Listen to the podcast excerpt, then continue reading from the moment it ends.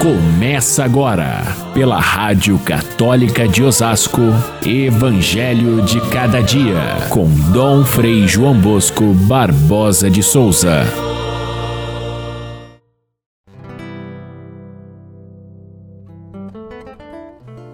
Não existe árvore boa que dê frutos ruins, nem árvore ruim que dê frutos bons.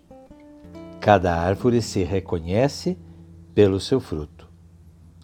Quem é bom tira coisas boas do tesouro do seu coração que é bom. Caríssimos irmãos e irmãs, ouvintes do nosso Evangelho de cada dia, encerramos hoje mais uma página do evangelista São Lucas, conhecida como Sermão da Planície. Esta página nós começamos com as bem-aventuranças e ela segue mais ou menos o conteúdo do Sermão da Montanha de São Mateus, com algumas, algumas diferenças que são muito ricas para é, mostrar detalhes diferentes de cada tradição, de cada comunidade de fé onde essas palavras foram é, criadas, meditadas e distribuídas na catequese dos cristãos. Portanto, são pequenas diferenças que enriquecem o texto evangélico, por isso nós conservamos os evangelistas todos, mesmo quando repetem os mesmos ensinamentos com essas pequenas diferenças. Assim é o sermão da planície de São Lucas, porque, diferentemente de Mateus, Jesus desce da montanha, escolhe os seus discípulos, a quem ele chama de apóstolos, e logo em seguida começa na planície esse ensinamento das bem-aventuranças e das consequências disso na vida do cristão. Aqui nós estamos no finalzinho do texto, onde Jesus faz é, duas comparações e depois no final a mesma consideração da casa sobre a rocha que nós encontramos em São Mateus, mostrando que essa casa construída, bem construída, ela permanece, enquanto que a casa construída em cima da terra, em cima do chão, ela não tem alicerce e, portanto, ela, com o tempo, ela desaba.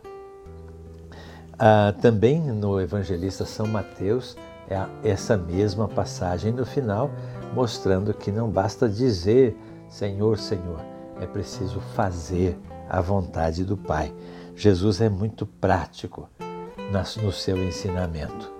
É, a sua doutrina é profunda porque a sua sabedoria é divina, mas é na prática que se mostra o seu resultado. Assim, as três pequenas parábolas que Jesus fala hoje: a dos frutos, a do tesouro e a parábola da boca, que depois redonda tudo isso na comparação das duas casas. Os fariseus, eles eram mestres da lei. Eles falavam muito bem, mas não cumpriam, diz Jesus. Então, de certa forma, está presente nesse texto a crítica mordaz que Jesus faz aos fariseus, dizendo até, numa outra passagem, vocês devem seguir o que eles falam, mas não sigam o que eles fazem, porque o que eles fazem contradiz aquilo que eles ensinam. Mas aqui ele vai dizer que o que decide a vida cristã não é o que a gente fala, não é da boca para fora, mas são as ações que determinam a, o comportamento do cristão. Os frutos, o que, que são? As boas obras, a, a generosidade, os gestos de amor, esses é que são os frutos da árvore boa que está plantada na no terreno do Evangelho. Quando a árvore é ruim, quando o ser humano tem um coração mau, ali surgem sempre os pensamentos ruins e também as más ações. A parábola do tesouro vai falar da, da, do tesouro que está no coração, que, que de onde brotam as boas palavras, as boas intenções. Jesus falou que o Evangelho o reino dos céus é, é semelhante a um tesouro escondido. E de fato é um tesouro e quem tem esse tesouro no seu coração, as suas palavras são doces, os seus ensinamentos são sábios, sua, o seu comportamento é ditado por regras que são valiosas e é por isso então que se reconhece logo quando alguém tem a sua vida plantada em Deus. É, da, a, da boca da, da, das pessoas é que sai aquilo que as define. Quando você escuta alguém falar, pela sua linguagem, você já sabe o que vai no coração. Agora imaginem esse evangelho de Jesus se nós fazemos uma comparação com os tempos de hoje. Peguem, por exemplo, os discursos dos políticos nesse tempo de eleição, como eles falam, falam, falam coisas que depois não vão fazer. Se você pega um horário eleitoral, você vai ver pelo menos é, um de cada, de cada três falando de saúde, falando de segurança, falando de educação, coisas que há séculos os políticos falam, mas não cumprem. Você vê políticos falando às vezes com uma violência, destruindo os outros, falando de, de, em forma de, de, de propaganda de si mesmos, mas destruindo os demais. Você vê que da boca do, do, do, do homem injusto só procede a injustiça. Por isso é importante que a gente preste atenção, não só nas coisas que a gente ouve, mas também naquilo que eles fazem, porque lá aquilo que fizeram antes e aquilo que é, praticaram é que vão, vai nos ensinar em quem nós devemos votar, aqueles que nós vamos escolher para ser os que dirigem a sociedade.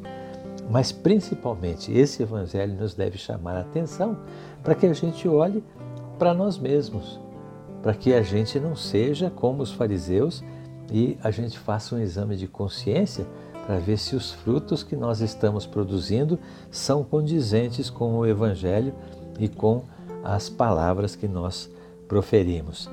Quem encontrou o tesouro do evangelho sabe que desse tesouro vai sempre brotar palavras boas. A última comparação, aquela da, da casa construída sobre a rocha. Ah, é notório que na Bíblia, quando se fala da rocha, ela é o símbolo da solidez do ensinamento, ela é o símbolo de Deus. O Senhor é o meu rochedo e minha salvação, diz o salvo. Então, quando alguém tem a casa, a sua casa, a sua vida alicerçada sobre a rocha, aqui o Evangelho até fala de uma maneira bem prática de como se faziam as construções. Se eu pego a pedra, cavoco a pedra e coloco ali os fundamentos para subir o edifício, ele vai aguentar a vida toda.